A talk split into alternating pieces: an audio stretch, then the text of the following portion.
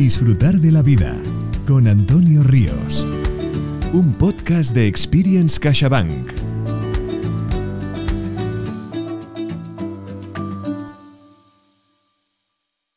Bienvenidos a un nuevo capítulo de Disfrutar de la vida, una iniciativa de Experience CaixaBank y plataforma editorial.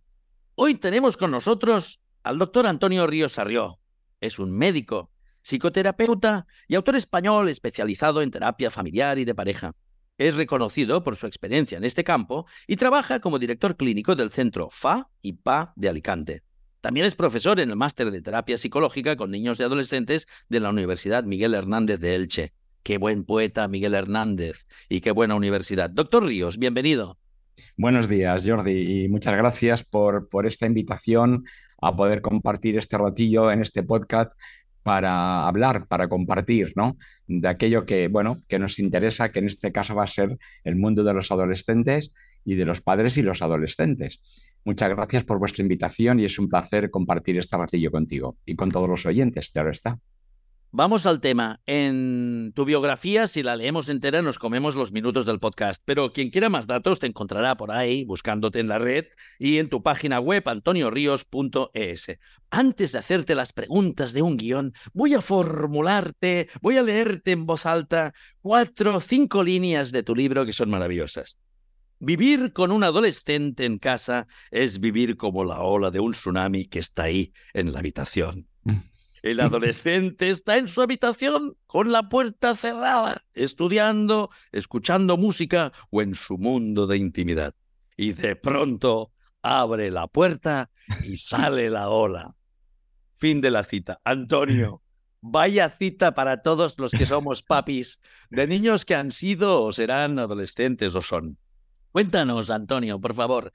Cuéntanos qué te motivó a especializarte en la adolescencia, ¿Y cómo fue tu adolescencia y qué pasa con la adolescencia? Ayúdanos, por favor, que acaba de abrirse la puerta y está saliendo un tsunami. Bueno, primero, uno se ve encaminado en la vida, se va viendo encaminado, ¿no? Hacia dónde tiene que ir, de alguna manera. Te van llevando, la vida te va llevando. Yo tuve la suerte de estudiar la carrera de medicina en la Universidad de Alicante y bueno, pues el último año eh, fui a hacer prácticas ya de, pediatría, todo el curso, y me tocó además la sección de, adolescentes, los mayores y tal, y bueno, pues ahí ya dices, uy, esto me gusta, esto me gusta, esto me gusta. Luego tuve la suerte también de hacer la tesis doctoral en la Universidad de Valencia y la hice en el Departamento de Neuropsicología Infanto-Juvenil. Y entonces también hice toda la tesis doctoral sobre adolescentes y niños y también pues me fui encaminando y al final te vas viendo encaminado, encaminado, encaminado a, bueno, pues a lo que vas descubriendo que te gusta, que te va gustando más y más y más. Y al final pues acabé en Madrid haciendo la especialidad en psicoterapia y dentro de la terapia familiar, bueno, pues como era el campo que más me gustaba, pues ahí me metí y ahí estoy, aunque yo trabajo en todos los campos de la terapia familiar, pero la especialidad de especialidad es la, familia con hijos adolescentes, con el tsunami en la habitación. Y no tienen que preocuparse los padres, porque muchos padres me preguntan, pero es que se pasa el día en la habitación, eso es normal, no pasa nada. Es que ella no ve la tele con nosotros. Pues claro que no. Es que ella no quiere estar con nosotros. Lógico. O sea, yo a los padres en eso le animo a que no hagan un drama que es una etapa, una etapa que ha de pasar y no hagan drama. El tsunami está en la habitación, de vez en cuando saldrá y hay que estar preparado para que la ola salga, todo el mundo aguantemos el impacto de la ola y vuelva la ola a la habitación y seguirá en la habitación, pero que es normal que estén en la habitación, que es lo que muchos padres se preocupan porque es que ya no está con nosotros. Pues claro, ella está en su mundo, él o ella están en su mundo y ellos necesitan esa intimidad y en la habitación es su castillo donde ellos viven, pero de vez en cuando salen y tiene que notarse que han salido. Esa es la ola. No pueden salir desapercibidos. Qué maravilla. Recuerdo, esto lo desarrollas en tu libro, la adolescencia se termina, guía para una buena convivencia con tus hijos e hijas. Esto lo desarrollas muy bien en tu libro, que ayuda mucho a todos los que nos importa el tema y que necesitamos asideros para tomar decisiones, ¿no?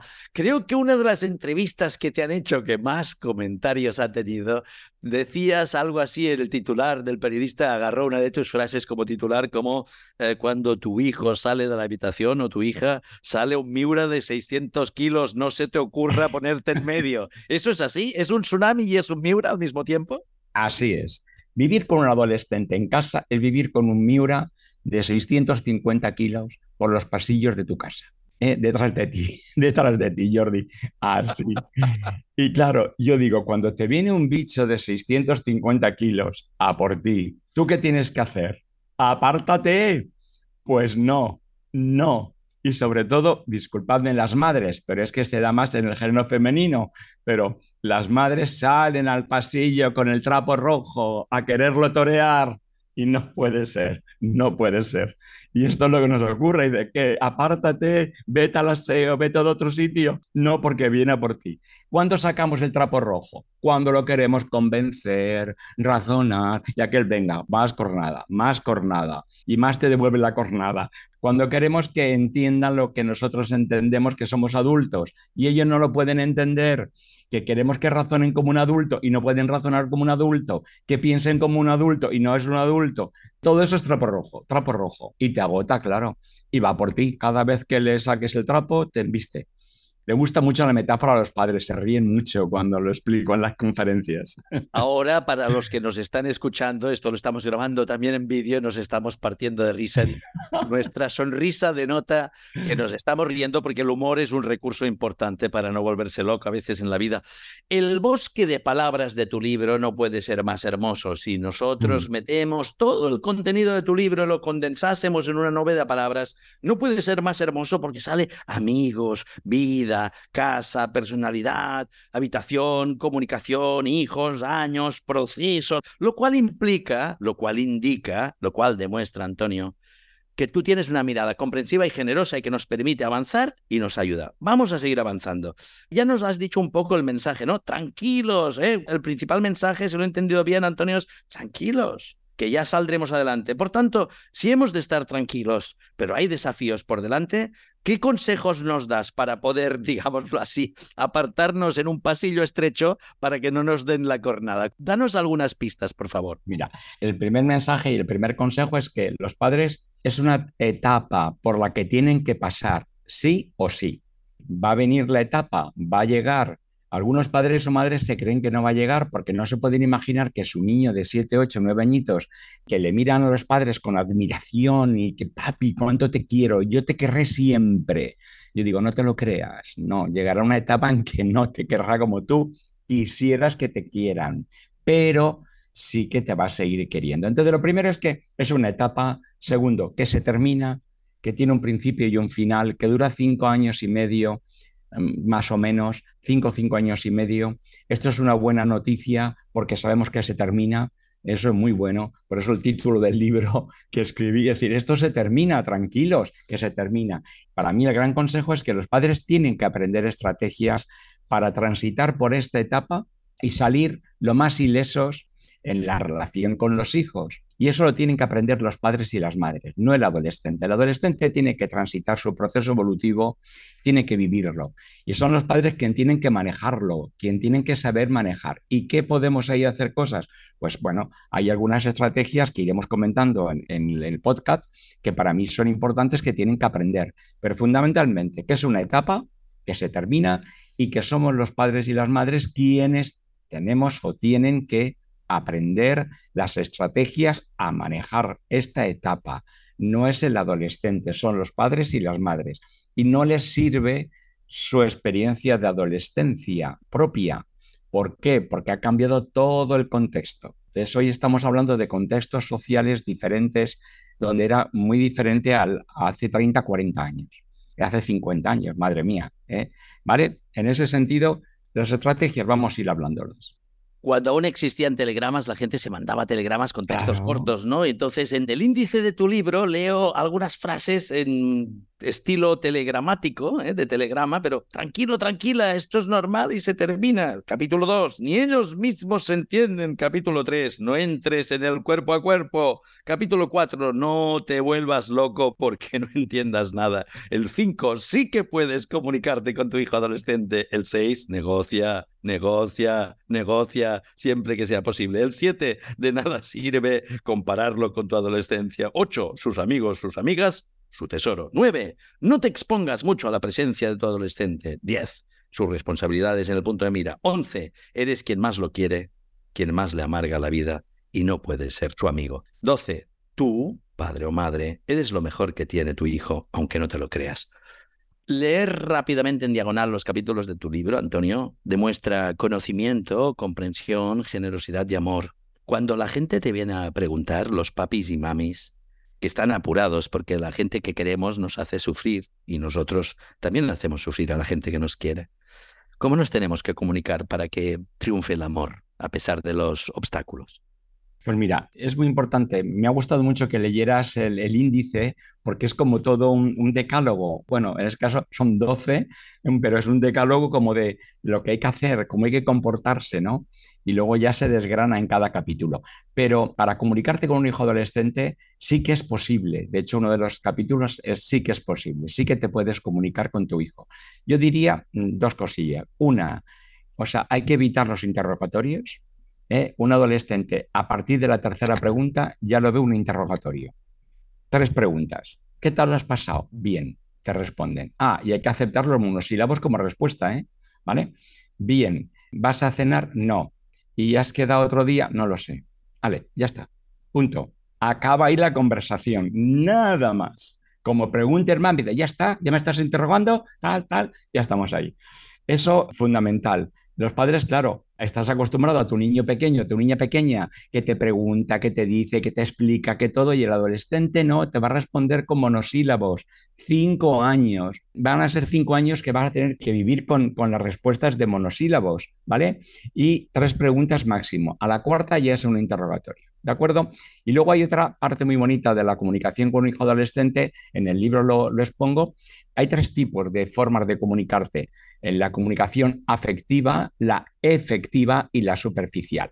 Bueno, pues la comunicación afectiva es la más bonita, es la más mágica, que es la que cuando el adolescente viene a hablar contigo, a contarte algo, la adolescente, y suele ser a la hora más inoportuna, en el lugar más inapropiado y cuando tú estás en peores condiciones, cuando estás ya a punto de salir de casa, cuando estás en el baño, cuando estás en el coche, cuando estás a punto de irte a dormir a las doce y pico de la noche, entra a la habitación y dice, mamá, quiero hablar contigo. Y dices, ¿ahora? Tú piensas, ¿ahora? ¿A las doce y pico de la noche? Y para adentro piensas, no he tenido todo el día para hablar conmigo toda la tarde aquí, pero es mágico. Eso no, no, que no lo perdáis. No lo perdáis. Cuando un hijo viene, un día una madre me decía el otro día, mi hijo entra a las 12 de la noche a la habitación, se tumba en la cama mirando al techo, al techo, y me va contando todo lo que ha hecho en el día. Eso es mágico, eso es mágico. Entonces eso no se lo pueden perder, porque los padres quieren que le miren a la cara, que le hablen como un adulto, y ellos no, aún no pueden. Ellos cuando te miran directamente a la cara se sienten intimidados, mirada con mirada, ¿no? De hecho, cuando se ponen a hablar contigo en la cocina, por ejemplo, tú estás preparando la comida y se ponen siempre en un lateral, sesgados, en diagonal, nunca te ven cara a cara porque se quedan intimidados con tus gestos, tus miradas, porque te ven tu lenguaje no verbal conforme te van contando las cosas, ¿no? Pero esta comunicación afectiva, cuando ellos vengan a hablar contigo, esta es mágica y que no se lo pierdan los padres. No le digáis, ya hablamos mañana, cara es muy tarde, cariño. No, no, no. Es ahora o nunca y es en el lugar más inoportuno, a la hora más inapropiada, cuando tú estás más cansado o estás corriendo preparando una cosa. Bueno, pues como yo le digo a los padres, si estás en la cocina, tú sigue cocinando hasta que dejen de hablar. Prepara cocina para varios días, comida para varios días. Si estás conduciendo, vete dando vueltas por los polígonos donde vayas para que te dé tiempo a que te cuente y te cuente y te cuente, porque eso es mágico. Eso es muy importante. Y luego las otras dos comunicaciones pues son más la efectiva, que es cuando los padres hablan y ellos se ponen en modo pasivo, que cuesta mucho, hay que ser muy concretos y muy concisos. Y luego la superficial, que es la que más hay que usar en la vida con un adolescente, temas superficiales y hay padres que quieren hablar de los temas serios, de los temas profundos, de los temas, es que no, eso se habla en otro momento, no. En la comida y en la cena, temas superficiales, deportes, música, que le guste a ellos, claro, cotilleos, cosas superficiales, no más. Los padres quisieran hablar de los temas serios y ellos eso lo deciden ellos. Y claro, ellos te lo van a decidir cuando le apetezca a ellos. Y eso le cuesta mucho a los padres también entender. Hay una frase muy bonita del poeta José Bergamín que dice, cito a Bergamín, no tengas más que amor, pero no quieras ni esperes nunca nada. Fin de la cita. Creo que es un poco el resumen de lo que nos estás aconsejando, que seamos como padres. Yo he sido padre de dos adolescentes y ahora tengo una preadolescente y me reprogramo escuchando tus consejos para intentar hacerlo mejor esta vez. Vamos a ver, los papis, las mamis, tenemos que establecer límites y al mismo tiempo fomentar la autonomía de nuestros hijos adolescentes. ¿Cómo equilibramos esto de establecer límites y fomentar la autonomía? Mira, yo siempre digo, me preguntan mucho estas preguntas en las conferencias, ¿no? Y es, ¿qué es lo que educa hoy? Hoy para educar, ¿qué es necesario? Dos cosas, el amor y la autoridad. Y eso tiene que estar imbrincado, unido, va unido, son la cara y la cruz de una misma moneda. Yo soy el que más te quiero, nadie te va a querer como yo porque es con, si ha habido una buena vinculación del padre o de la madre con el, hijo, con apego seguro, esto eh, va a provocar que, que, sea un amor incondicional. Entonces, nadie le va a querer con amor incondicional. Soy el que más te quiero, pero el que más te va a amargar la vida también durante esta etapa. Y entiendo por amargar la vida porque soy el que te voy a decir si puedes o no puedes, a qué hora vuelves, a qué hora vas, si lo compras o no lo compras, si te vas o no te vas, etc. Y esos límites y esas pautas, ellos lo viven como eso, me amargas la vida porque tú me limitas, me limitas mi capacidad de decisión. O cuando yo quiero hacer una cosa, tú me puedes decir que no o que no te parece bien o que la tenemos que negociar. Y aquí viene la gran estrategia, es decir, los límites y las normas con un adolescente o una adolescente se tienen que poner con negociación, que es también otra de las palabras fundamentales de las claves que un padre o una madre tienen que aprender.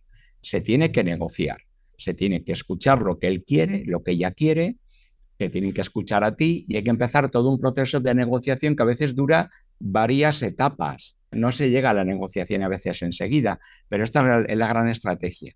Por imposición, vale, él lo puede aceptar, tú le puedes decir, no sales, vale, no sale, porque no crees que debes de salir a tal, pero no porque se quede en casa va a aprovechar el tiempo como tú quisieras o querrías que lo aprovechara. No.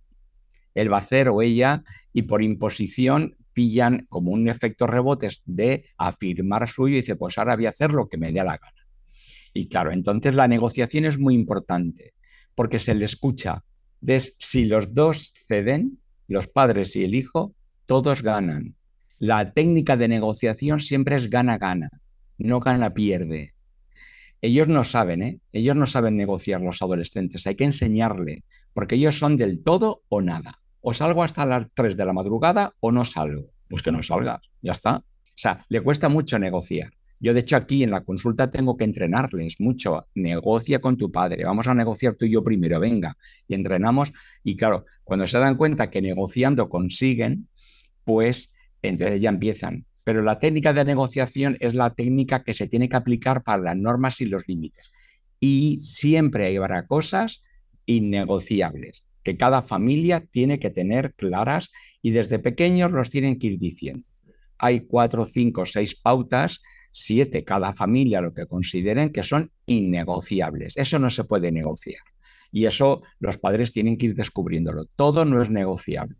Y a los hijos hay que decírselo desde pequeños. Con los pequeños no se negocia, ¿eh? con los niños pequeños no se negocia. Se negocia con el adolescente que ya tiene una opinión propia inmadura, porque es un chaval, una chica en proceso de, de crecimiento, pero ya la tiene. Su personalidad ya empieza a tener su razonamiento autónomo y empieza a opinar.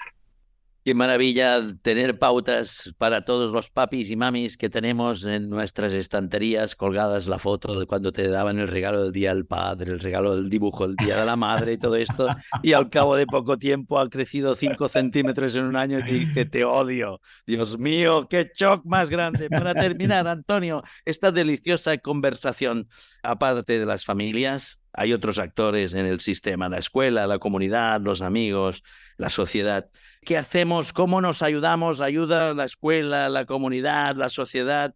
¿Cómo tendríamos idealmente que entrelazarnos? Y con eso terminaríamos esta preciosa entrevista para mí, en la que yo tanto estoy aprendiendo y tomando apuntes, porque me estoy preparando de nuevo, que tengo una hija preadolescente. ¿Qué hacemos con la escuela, la comunidad, la sociedad? ¿Cómo nos ayudan? Pues mira, esto es de las, también de las cosas que me preguntan mucho, porque a veces me preguntan, ¿qué ocurre hoy? ¿Qué ocurre hoy? Que la adolescencia es de una forma que nunca ha sido antes. Y yo les, les explico a los padres y a las madres. Vamos a ver, la adolescencia, lo que es el proceso evolutivo emocional, es el mismo que hace 40, 50 años, es idéntico. La necesidad de afirmar el yo, de tener mi opinión propia, de querer estar con mis amigos, de mi intimidad, de desarrollar mi propia identidad, etcétera, ¿no? Eso es el proceso idéntico hace 40 o 50 años. Pero hace 30, 40, 50 años había un contexto social, político, cultural, económico, religioso, familiar, de autoridad totalmente diferente al actual. Y esto es lo que hoy está haciendo que ese contexto ha cambiado. Y bueno, pues antes, hace 40 o 50 años, la familia con la escuela y la sociedad iban un poco a la par, no al unísono, pero a la par, más o menos. Entonces, incluso los vecinos educaban. Un amigo te decía, oye, a tu padre no le digas eso. Los profesores eran autoridad. Cualquier figura adulta era autoridad. Estos modelos han cambiado, yo no estoy diciendo que sea mejor ni peor, estoy diciendo que han cambiado. Y al cambiar, han cambiado los modelos de autoridad, han cambiado los modelos de todos los contextos, de toda índole, y hace que la adolescencia no esté tan contenida. Esos modelos de hace 40, 50 años, 30 años, contenían mucho ese proceso evolutivo. Hoy esa contención no existe. Entonces yo sí que sugeriría, yo creo que es importante que vayamos camino de que la familia y la escuela, para empezar, fueran cada vez más a la par. Y claro, esto cuesta, hoy cuesta mucho, cuesta mucho. El que antes iban los padres con los profesores a la par educaba mucho, porque lo que se decía en la escuela era muy similar a lo que se decía en la, en la familia y a la inversa. Y los padres apoyaban al profesorado y el profesorado a los padres. Hoy es difícil a veces encontrarlo en los colegios, muy difícil. Claro, esto los chavales lo aprovechan porque le dicen una cosa en casa, otra en el colegio, pero ellos aprovechan lo que más les interesa. Y la sociedad que es plural, diversa, múltiple, de todo tipo, que ha cambiado y claro, pues también tenemos ahí una fuente de eh, no concordancia, no concordancia a veces con los valores y criterios de la familia. Esto es una de las cosas que más está condicionando la conducta, el comportamiento del adolescente actual. La adolescencia es la misma, pero el comportamiento y la conducta no es igual. Por lo tanto, sugiero, yo siempre lo digo, ojalá pudiéramos ir caminando, poniéndonos de acuerdo en, cosas muy pequeñitas, básicas, una o dos cosas, por ejemplo, entre familia y escuela, ¿no? Y luego, pues claro, la sociedad es muy difícil de ponerse de acuerdo, pero los colegios y los institutos junto con la familia sí que se podría a través de los AMPAs, a través de la formación de padres y madres, de las escuelas de padres y madres, un poquitín entre colegio y familia para contener un poquito al adolescente y ayudarle a caminar y a transitar por esta etapa lo mejor posible. Y eso sería para mí el consejo que yo sugiero y que daría como una hoja de ruta, una hoja de ruta para trabajar un poquito, ir un poco más al unísono, con, al mismo ritmo, con criterios y esto pues es complicadillo, pero bueno, se tendría que ir caminando hacia ahí, creo yo.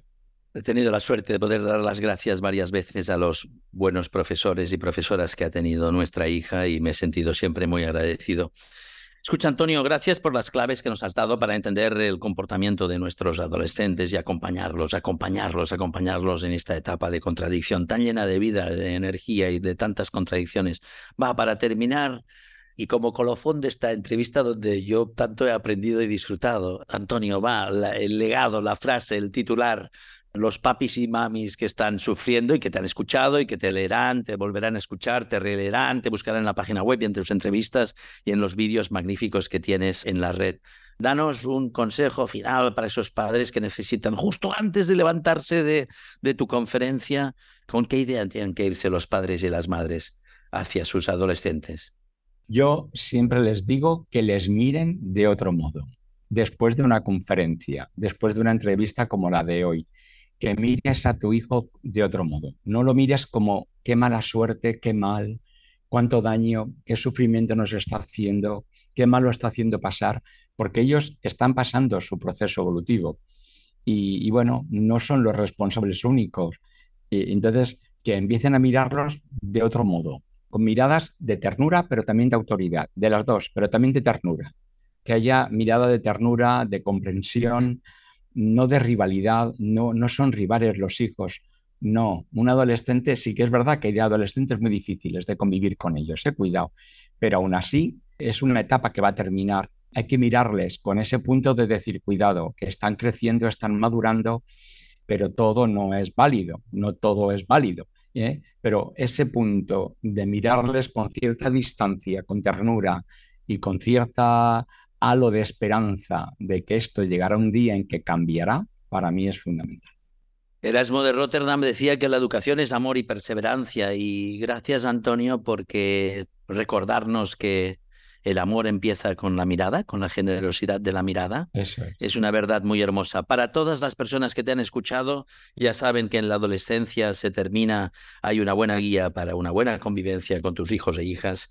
Te encontrarán en tu página web antoniorios.com en Experience CaixaBank les importa, nos importa cuidar a las personas, a los papis, a las mamis, a todas las personas que tenemos que gestionar nuestras vidas y no solo nuestra vida. Y por tanto, gracias Antonio por educar nuestra mirada de este modo generoso. Yo intentaré mirarme a esa niña que antes me hacía regalos para el Día del Papi y ahora me dice cosas que son duras, me la miraré de otro modo. Gracias, Antonio, por tu pensamiento. Gracias a ti y gracias a vosotros por invitarme a este ratillo a compartir con tanta alegría y con tanto humor y con tanta ilusión por seguir viviendo y disfrutando de la adolescencia de cada hijo y de cada hija. Y apártense cuando sale el Miura y apártense y traigan un gran mocho cuando sale el tsunami. Antonio, qué placer escucharte, qué suerte debe ser poder tener en la vida personas a mano que ayuden como tú lo haces. En tu página web te encontrarán antoniorios.es. Gracias por tu tiempo y tu pensamiento y tu saber. Muchas gracias a ti y a vosotros. Un abrazo muy grande. Y en el próximo capítulo nos acompaña Silvia Job, quien se graduó en psicología en la Universidad de Barcelona, continuó sus estudios sacándose un máster en programación neurolingüística en la escuela Mens Venilia y un posgrado en psicoterapia práctica en Mensalus, además de varios cursos de inteligencia emocional. Desde que se decidió a centrarse en las personas que busquen el amor y que quieren crear relaciones de pareja estables y duraderas, ha descubierto su verdadera vocación y es más feliz que nunca. Con ella aprenderemos a acertar y a encontrar una pareja que sea digna de nosotros.